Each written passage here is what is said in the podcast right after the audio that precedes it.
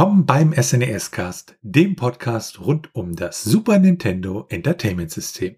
Mein Name ist Florian. Und mein Name ist Felix und in der heutigen Episode behandeln wir das Spiel Radical Psycho Machine Racing. Handelt sich dabei um ein ein- bzw. zwei-Spieler-Rennspiel für das SNES und wurde entwickelt von Silicon and Synapse und Interplay Entertainment. Veröffentlicht wurde das Ganze dann auch von Interplay Entertainment in den USA und in Japan wurde das Ganze dann durch Victor Musical Industries veröffentlicht. Und damit schauen wir uns dann im ersten Schritt die Geschichte an.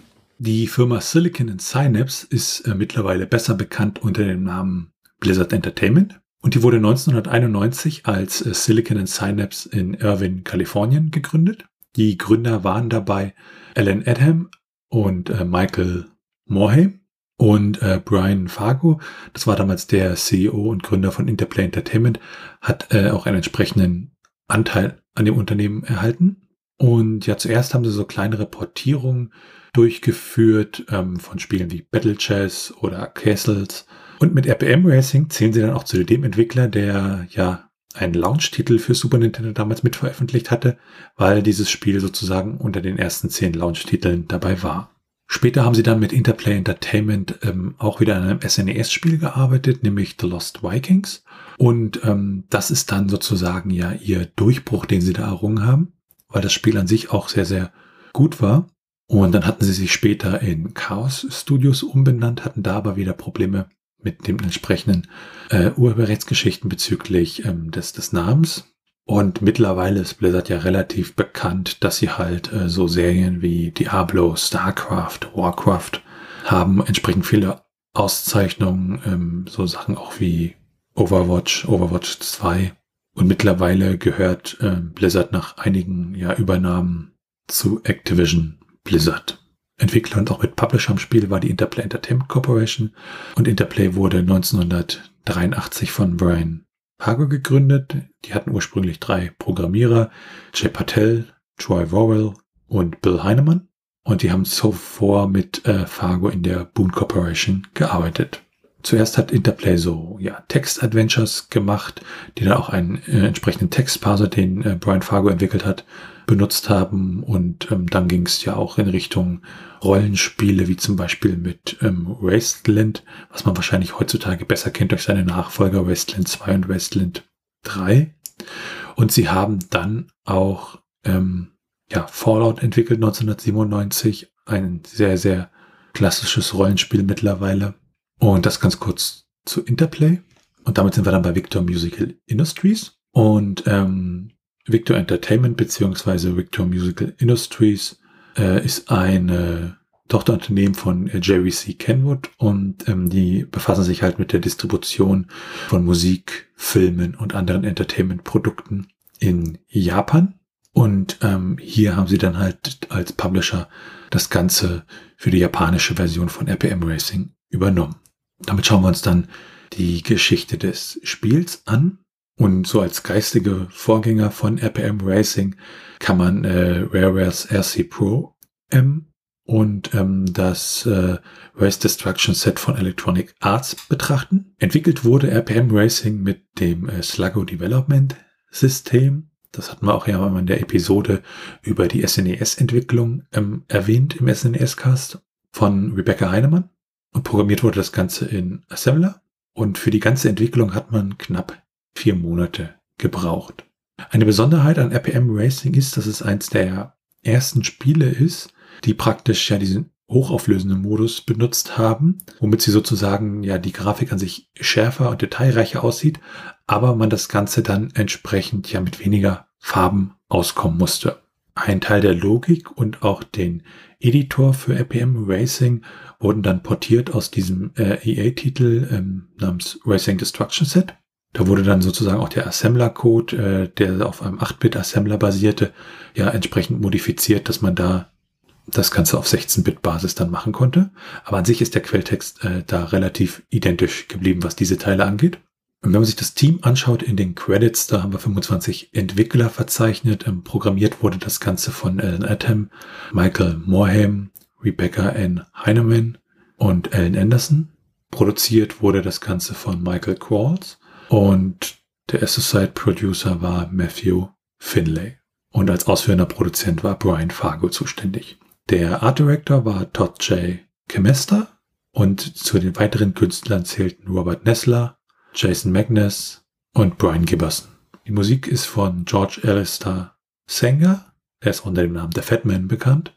Und wenn man sich die Credits mal anschaut, äh, da gibt's dann halt auch eine Special Thanks äh, Zeichenkette, wo halt drin steht äh, Special Thanks to Godzilla, Elvis, Big Gulps, Gandalf, Sascha. Und die Zeile No Thanks to Set 16, Trackmeet, Sonic, C64, Madcast. Ich weiß nicht, inwiefern das dann äh, ja mit Humor unterlegt war oder ob das äh, an der Stelle bierernst war. Veröffentlicht wurde das Spiel schlussendlich in Nordamerika im November 1991 und in Japan im März 1992. In Europa erschien das Spiel nicht. Und damit schauen wir uns das Setting von RPM Racing an. In RPM Racing wurde die ultimative Rennstrecke geschaffen und der Spieler als Rennfahrer in dem Sinne hat schon an einigen Rennen teilgenommen und er merkt dann, dass das RPM Racing doch was anderes ist als das, was er bisher erlebt hat. Denn man gewinnt das Rennen nicht nur, indem man der schnellste Fahrer ist, sondern es fließen auch Elemente von Kampf, Taktik und Strategie mit ein. Grundsätzlich war es so, dass das Publikum diese Unfälle mit der Zeit mehr genoss im Rennsport als die Rennen selbst und dementsprechend wurde das Ganze dann angepasst.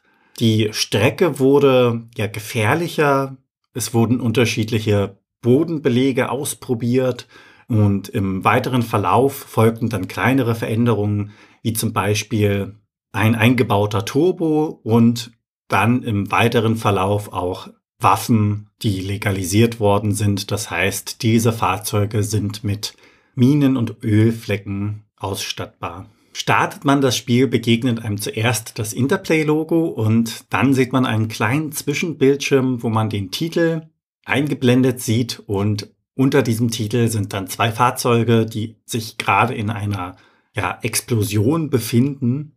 Kurz darauf folgt dann eine kleine Demosequenz und eine Zwischensequenz, in der die Lizenzen gezeigt werden. Anschließend kommt man dann ins Hauptmenü.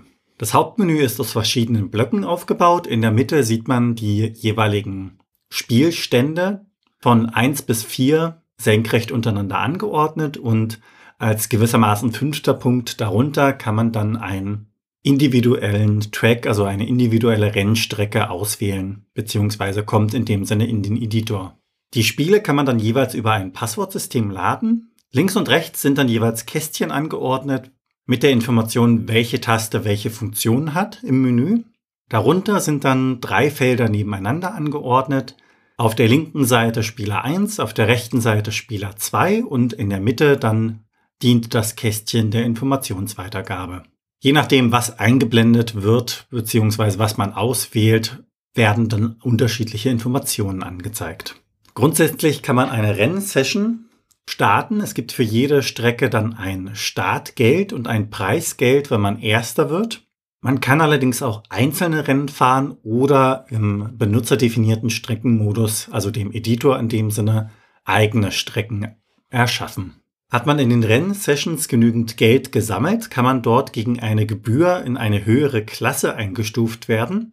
Jede Klasse hat ihre eigenen Strecken, aus denen der Spieler mitunter auch wählen kann. Es gibt insgesamt 128 Strecken, das heißt, es ist doch recht vielfältig, was das angeht. Und das Ganze kann man sowohl allein als auch zu zweit spielen. Entscheidet man sich dazu, das Ganze allein zu spielen, dann wird der Part des zweiten Spielers durch eine von insgesamt acht KIs ersetzt. In der individuellen Variante, also dem Editor, wenn man sich seine Strecke selbst zusammenstellt, kann man die Rundenanzahl, die Schwerkraft und die Art und Weise, wie die Startlinie aussieht, festlegen. Die jeweiligen Streckenabschnitte, die man verwenden kann, können aus Asphalt, Erde oder Eis bestehen. Diese haben dann einen unterschiedlichen ja, Einfluss auf das Auto. Das heißt, bei Asphalt hat man natürlich einen guten Grip und bei Erde und Eis wird er dementsprechend schlechter. Man baut dann im Editor das in der Vogelperspektive von oben zusammen und man kann dort unterschiedliche Bauteile verwenden, das heißt horizontale und vertikale Graden.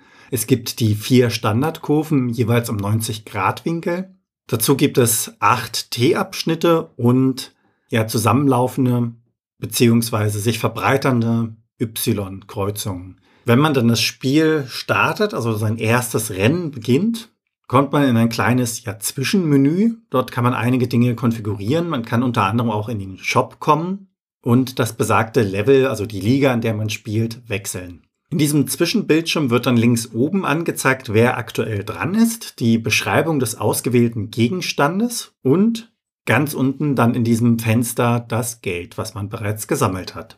Auf der rechten Seite wird dann das eigene Auto angezeigt und das rotiert um die eigene Achse.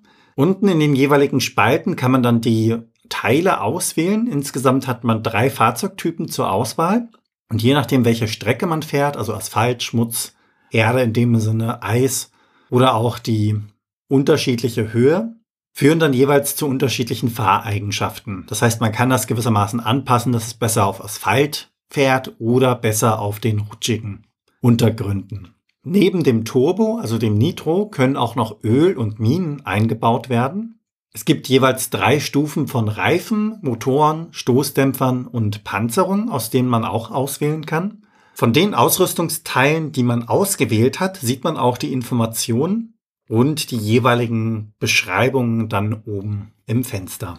Allgemein spielen Kampf, Hindernisse und ja, der Grip an sich eine wichtige Rolle im Spiel. Man selbst sieht dann, wenn man sich im Spiel befindet, also wirklich im Rennen ist, links oben eine Übersicht des Streckenverlaufs. Die bunten Punkte oben auf dieser kleinen Anzeige stellen dann die Positionen der anderen Spieler dar. Oben rechts läuft dabei eine Stoppuhr mit, die die aktuelle Zeit zeigt und unten rechts sieht man dann die Anzahl der noch verbleibenden Runden, die man fahren muss. Dort, also in der unteren rechten Ecke, ist dann auch eine Schadensanzeige zu finden.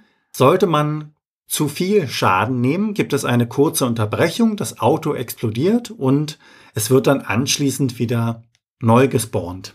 Im Gegensatz zum Editor sieht man das Rennen an sich aus einer isometrischen Perspektive von oben, so leicht gekippt. Und Ziel des Spiels ist es dann in dem Sinne, genügend Geld anzusammeln, um sein Auto ja aufzurüsten und dementsprechend den ersten Platz zu belegen innerhalb dieser 128 Strecken, die man fahren kann. Zu Beginn eines Rennens bekommt man auch eine Mine. Sollte man diese in diesem Level nicht einsetzen, dann summiert sich das Ganze. Das heißt, man kann eine gewisse Anzahl von Minen sammeln und diese dann im späteren Verlauf strategisch anwenden. Nach einem erfolgreichen Rennen sieht man dann auch eine kleine Zwischensequenz, in der man im Hintergrund auf der Tribüne das feiernde Publikum sieht. Das Auto steht davor und ganz unten werden dem Spieler dann die Zeiten, die man gefahren ist, beziehungsweise das Preisgeld, das man eingesackt hat, angezeigt. Und damit kommen wir dann zur Steuerung. Je nachdem, ob es bereits vorhanden ist oder nicht, kann man mit der A-Taste im Rennen das Öl platzieren. Mit B kann man im Menü die Auswahl bestätigen oder im Rennen beschleunigen. Mit Y kann man ausgewählte Spielstände löschen oder je nachdem, wo man sich befindet, das Ganze auch wieder abbrechen, also zurück ins Menü kehren. Und im Rennen ist die Y-Taste dazu da, um die Minen abzulegen. Die Start-Taste dient dabei der Bestätigung bzw. dem Wiederaufnehmen und dem Pausieren des Spiels. Mit dem Digitalkreuz bewegt man sich bzw. fährt dann im Rennen und mit der X-Taste löst man das Nitro, also in dem Sinne den Turbo aus. Die linke und rechte Schultertaste helfen einem dabei dann auch im Rennen, um enge Kurven zu fahren. Und damit springen wir dann zur Grafik und dem Sound. Was bei der Grafik auffällt, ist wirklich dieser hochauflösende Modus, dass der halt ja sich wirklich bemerkbar macht. Also zum Beispiel das Titelbild, das sieht dann entsprechend echt hochauflösend aus. Auch die ähm, Bilder von den Fahrzeugen und äh, auch die Selektion der Autos sieht alles sehr, sehr detailreich und wirklich hochauflösend aus. Und diese Drehung um die eigene Achse, die Felix davon beschrieben hat, also die kann man sich wirklich äh, sehr schön anschauen.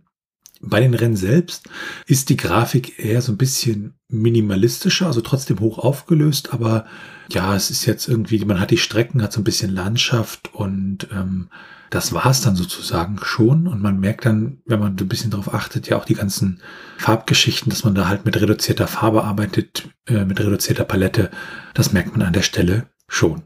Was die Musik angeht, die ist ziemlich basslastig, passt aber an sich sehr, sehr gut zu diesem, diesem Rennsetting. Und ähm, gemacht wurde die von George Alistair Sanger. Und äh, der trägt da auch den Kosenamen The Fat Man und ähm, er ist halt entsprechend Komponist für Videospiele. Ähm, hat 1983 angefangen damit und mittlerweile hat er Musik für über 200 Spiele komponiert. Ein Markenzeichen von ihm ist zum Beispiel, dass er auch immer einen äh, Cowboy-Hut trägt. Also er kommt aus Texas und er hat auch ein ganzes Team, was ihn bei der Komposition unterstützt. Eins seiner bekanntesten Werke ist zum Beispiel die Musik zu Wing Commander. Und ähm, ja, er kam zu seiner Karriere, weil sein Bruder Rick hat äh, damals mit äh, David Warhol zusammengearbeitet und der hatte fürs Intellivision ein Spiel entwickelt mit dem Namen Sin Ice. Und äh, ja, George Sanger hat dann halt äh, ihn gebeten, ob er nicht die Musik für dieses Spiel schreiben könnte. Und äh, so war sozusagen sein erster Schritt als Komponist für Videospiele. Die Musik fürs SNES e wurde ähm, in der Software Performer komponiert. Bei Performer handelt es sich um einen MIDI-Sequenzer, der damals für den Macintosh und den Atari ST entwickelt wurde von MOTU. Und äh, das Programm selbst hat seine Wurzeln in einem früheren Programm mit dem Namen Professional Composer. Wenn man da nochmal so hineinschaut, haben wir insgesamt fünf Musikstücke. Einmal das Main-Theme mit einer Minute 56 und dann haben wir da drei Musikstücke, die heißen Race Music 1, Race Music 2 und Race Music 3. Und die haben alle ungefähr eine Länge von zwei Minuten 50 bis auf Race Music 2. Das hat eine Länge von zwei Minuten 15. Und dann für die Credits am Ende gibt's nochmal ein Musikstück mit einer Länge von einer Minute und 16 Sekunden. Ja, zusammenfassend kann man sagen, was die Grafik und den Sound angeht. Also dieses Hochauflösende, das merkt man im positiven wie im negativen Sinne. Also die Grafiken sehen einfach toll aus, die Titelbilder sehen sehr detailliert aus. Aber im Spiel selbst die ganze Landschaft, das wirkt halt das ist ein bisschen eintönig. Also zum Beispiel viele grüne Grasfläche, ein bisschen Strecke und das war's dann an der Stelle auch schon. Und unterstützt wird das Ganze wirklich von der Musik, die dann ein bisschen diesen, diesen treibenden Sound hat um diesem Rennsetting da entsprechend gewahr zu werden. Und damit steht man natürlich vor der Frage, wie kommt man heile durch die ganzen Level, ohne da durch die KI zu sehr in Bedrängnis zu geraten. Das schauen wir uns jetzt in der Strategie an. Als Spieler ist es ratsam, die Klasse, in der man aktuell fährt, nicht allzu früh zu verlassen, da man so in dem Sinne an Geld kommt, auf einfache Art und Weise und das braucht man dann für die Ausrüstung, die einem in den späteren Klassen hilfreich sein wird. Je nach Strecke gibt es auch Sprünge, die man gewissermaßen als Abkürzung nutzen kann. Also in dem Sinne eine Diagonale springen, um der Kurve zu entgehen. Hier sollte man allerdings auch ein wenig Übung haben, denn in der Luft kann man nur schwer bis gar nicht steuern und dementsprechend muss man da ein wenig ja vorausschauend steuern, denn Sobald man abgehoben ist, hat man dann in dem Sinne keine Chance mehr, das Ganze zu korrigieren. Im Idealfall sammelt man seine Minen, gerade bei den einfachen Strecken, um sie dann später in den eher doch fordernden Strecken zu verwenden. Man fährt ja insgesamt mehrere Runden und es gibt die Strategie, dass man an einer bestimmten Engstelle die Minen absetzt. In der ersten Runde eine, in der zweiten Runde dann gewissermaßen eine nächste Mine direkt neben der, falls sie noch vorhanden ist, erstplatzierten Mine. Somit wird es für den nachfolgenden Spieler, beziehungsweise die KI, je nachdem, wie man spielt, schwieriger, an dieser Stelle vorbeizukommen, ohne Schaden zu nehmen. In der letzten Runde kann man es dann schaffen, dass man gewissermaßen diesen Durchgang mit Minen versperrt, sodass derjenige, der nach einem kommt, überhaupt keine Chance hat, dort noch auszuweichen. Ähnlich kann man es auch mit den Ölpfützen machen, allerdings eignet es sich dort besser, wenn man ein gegnerisches Fahrzeug direkt an der Stoßstange kleben hat, denn löst man dann in dem Moment das Öl aus, ist es im Grunde fast unmöglich für den Gegner noch auszuweichen. Dementsprechend zählt hier wirklich die Nähe zum Gegner, die man nutzen kann und auch sollte. Alles andere wäre einfach verschwendetes Geld beziehungsweise verschwendete Ausrüstungsgegenstände, die man dann einsetzt. Und gerade das zählt zum Ende des Levels immer, denn übrig gebliebene Waffen bringen dem Spieler Zusatzpunkte ein. Sollte es dem Spieler dann doch zu schwer werden, gibt es ja noch die Cheats und Glitches. Ja, wenn man da ein neues Spiel anfangen möchte und zu Beginn gleich sehr, sehr viel Geld haben möchte, nämlich 45 Millionen Dollar, dann gibt es spezielle Kombinationen mit einem leeren Spielstand, die man da ausführen muss. Und am Ende hat man diese 45 Millionen Dollar und hat damit geldtechnisch erstmal eine Weile ausgesorgt. Dann gibt es einen schönen Glitch bei dem Editor, wenn man da sozusagen Karten ohne Computergegner haben möchte, dass man da einfach eine, eine Schleife baut auf der Strecke, weil das die Computergegner dann entsprechend ja sozusagen verwirrt und sie dann deaktiviert. Und das kann man zum Beispiel da nutzen, wenn man Strecken bauen möchte, die man in einem Zweispieler-Modus mit jemand anderem zusammenspielen möchte. Dann gibt's für das Spiel Cheatcodes ähm, zur Erklärung, also Cheatcodes wie zum Beispiel im Emulator oder bei Modulen wie dem Pro Action Replay. Die arbeiten so, dass sie im Speicher bestimmte Stellen im Speicher halt immer wieder mit einem festen Wert zum Beispiel überschreiben. Zum Beispiel bei der Anzahl der Leben immer 99 hineinschreiben und dann hat man sozusagen immer 99 Leben, weil immer wenn das Spiel den Wert liest, sieht es, aha, er hat noch 99 Leben. Und ähm, für RPM Racing gibt es da unterschiedlichste Codes, zum Beispiel um ein Spiel mit einer gewissen Menge Geld anzufangen oder um zum Beispiel bestimmte Sachen ja für wesentlich mehr Geld zu verkaufen, als es eigentlich im Spiel angedacht ist. Oder dass auch bestimmte Sachen gar nichts kosten. Dann kommen wir zu den Unterschieden. Wir haben ja einmal die japanische und einmal die nordamerikanische Version. Wenn wir die miteinander vergleichen, dann ist es so, dass ähm, bei der nordamerikanischen Version kommt das Interplay-Logo und ähm, bei der japanischen Version kommt erst das äh, Victor Musical Industries Logo und dann das Interplay-Logo. Dann unterscheiden sich die Strecken grafisch in der japanischen Version noch etwas, weil dort hat man dann teilweise so ja Mondlandschaftsstrecken mit sehr viel Grau und Kratern und irgendwelchen kleineren Dingen, die dort liegen. Das sieht dann verglichen mit der nordamerikanischen Version etwas obskur aus. Damit werfen wir dann einen Blick auf die technischen Daten. Also wir schauen ja ins ROM hinein, ähm, schauen uns die Hardware an und ähm, bei RPM Racing ist es so, wir haben eine ROM-Größe von 4 Mbit, das heißt ein halbes Megabyte und das ROM ist ein normales ROM mit einer Pufferbatterie für den SRAM zum Speichern der Spielstände und ähm, der Editorstrecken. Das ROM selbst ist ein Slow-ROM mit einer Zugriffszeit von 200 Nanosekunden und der interne Titel ist RPM Racing. Alles groß geschrieben und mit einem Leerzeichen getrennt. Dann ein Blick auf die Portierung und Nachfolger. Das Originalspiel kam später nochmal für Windows, Switch, PlayStation 4 und Xbox One heraus. Und ähm, wenn man sozusagen den Vorgänger ansagt, dass man halt äh, ja sagt, RPM Racing ist halt ein Remake des äh, Racing Destruction Sets von Electronic Arts. Dann gilt sozusagen als äh, ja, spiritueller Nachfolger das Spiel Rock'n'Roll Racing, was dann 1993 veröffentlicht wurde. Und damit wenden wir uns dem Trivia zu. In das Spiel kann man wirklich eine Menge an Zeit investieren, denn es gibt ja über 128 Strecken und dazu die Möglichkeit, noch seine eigenen Strecken zu gestalten. In dem Sinne, je nachdem, wie ein das Spiel in den Bann zieht, kann man da wirklich lange mit Spaß haben. Falls man jetzt auf den Geschmack gekommen ist und sich die Cartridge holen möchte, dann bekommt man diese lose für rund drei Euro im europäischen Raum und das Ganze Complete in Box für rund 25 Euro.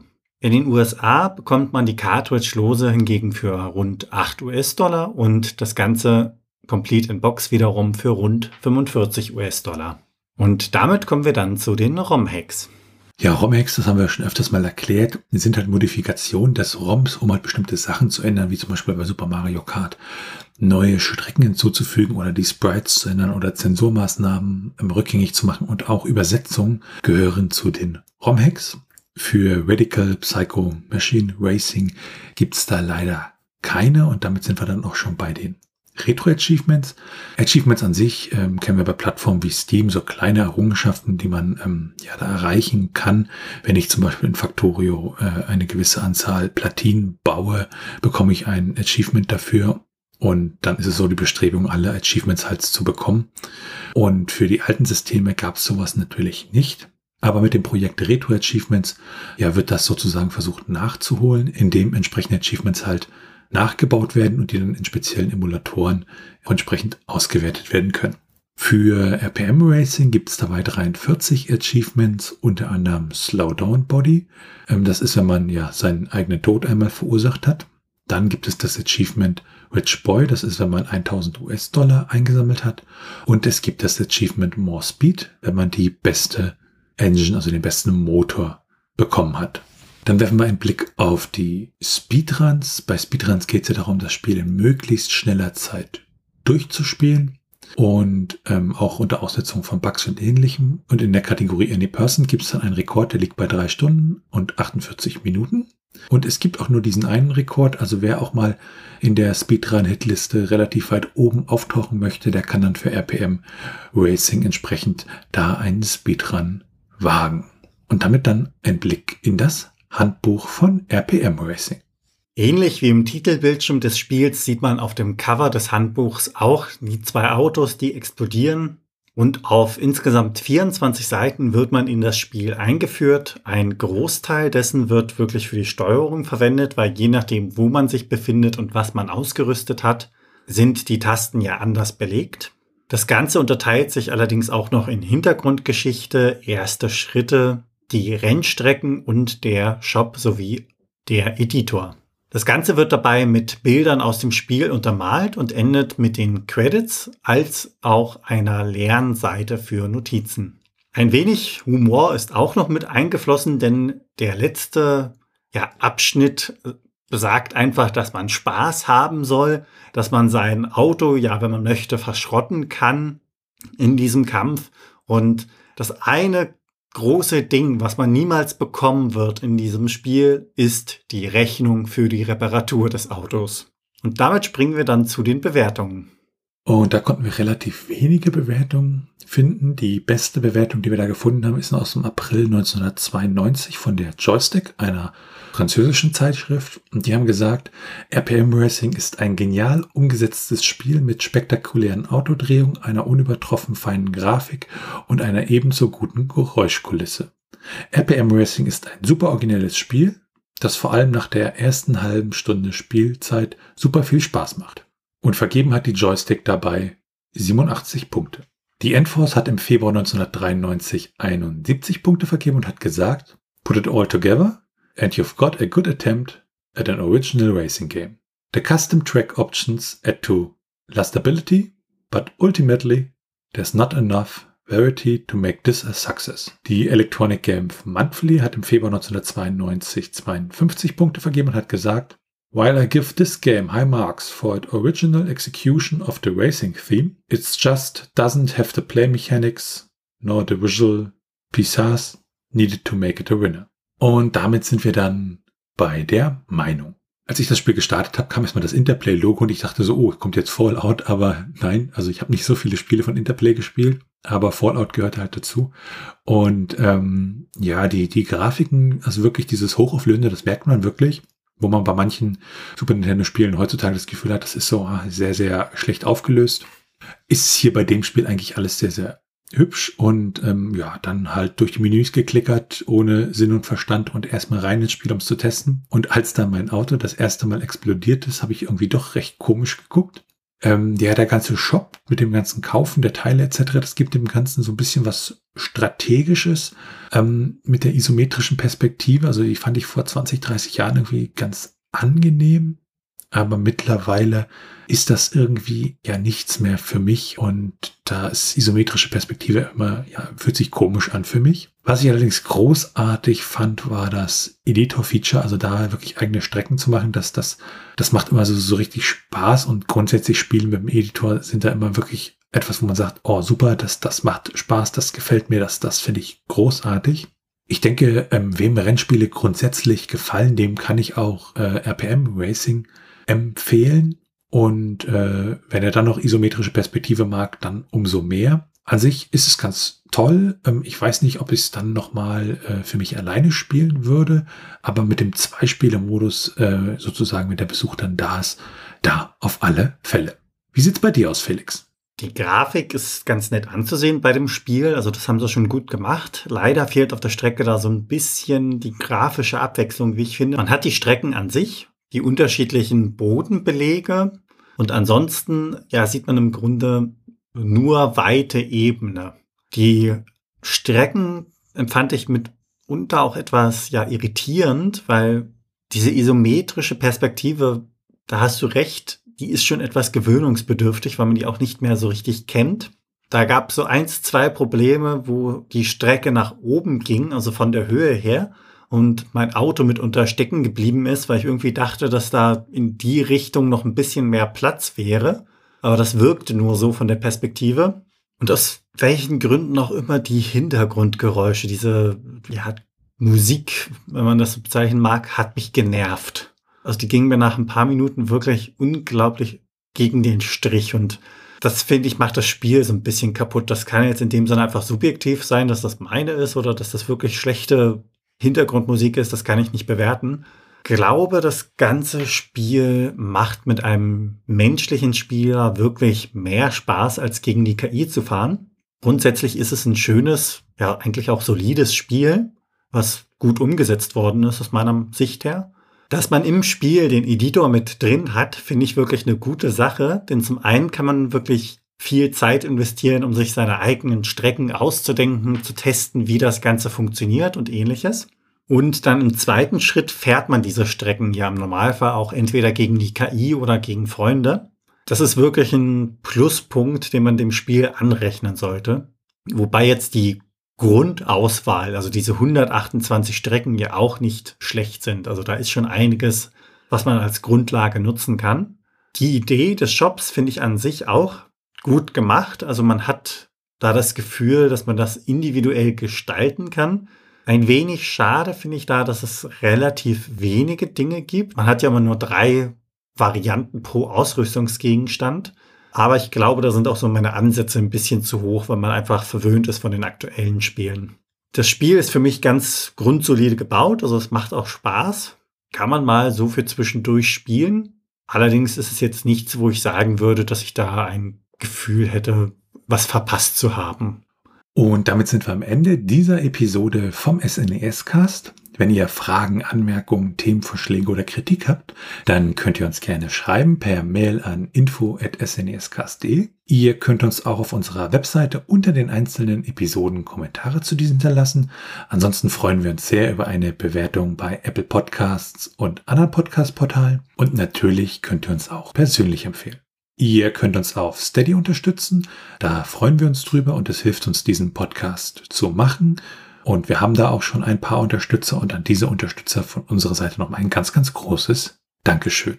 Für eure Unterstützung bei Steady erhaltet ihr dann das eine oder andere kleinere Benefit. Alles weitere dazu und rund um den Podcast, wie zum Beispiel den Link zu unserem Discord-Server, unserem Community Hub oder unseren Social-Media-Präsenzen auf Mastodon und Twitter, findet ihr auf snescast.de. Tschüssi. Ciao.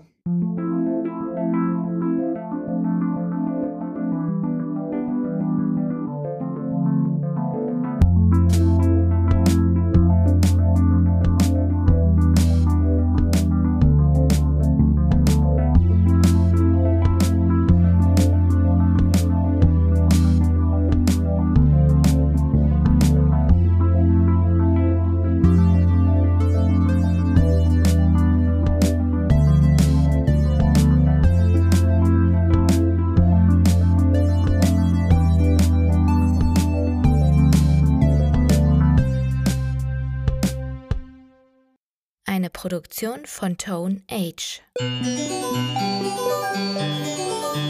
T1H.net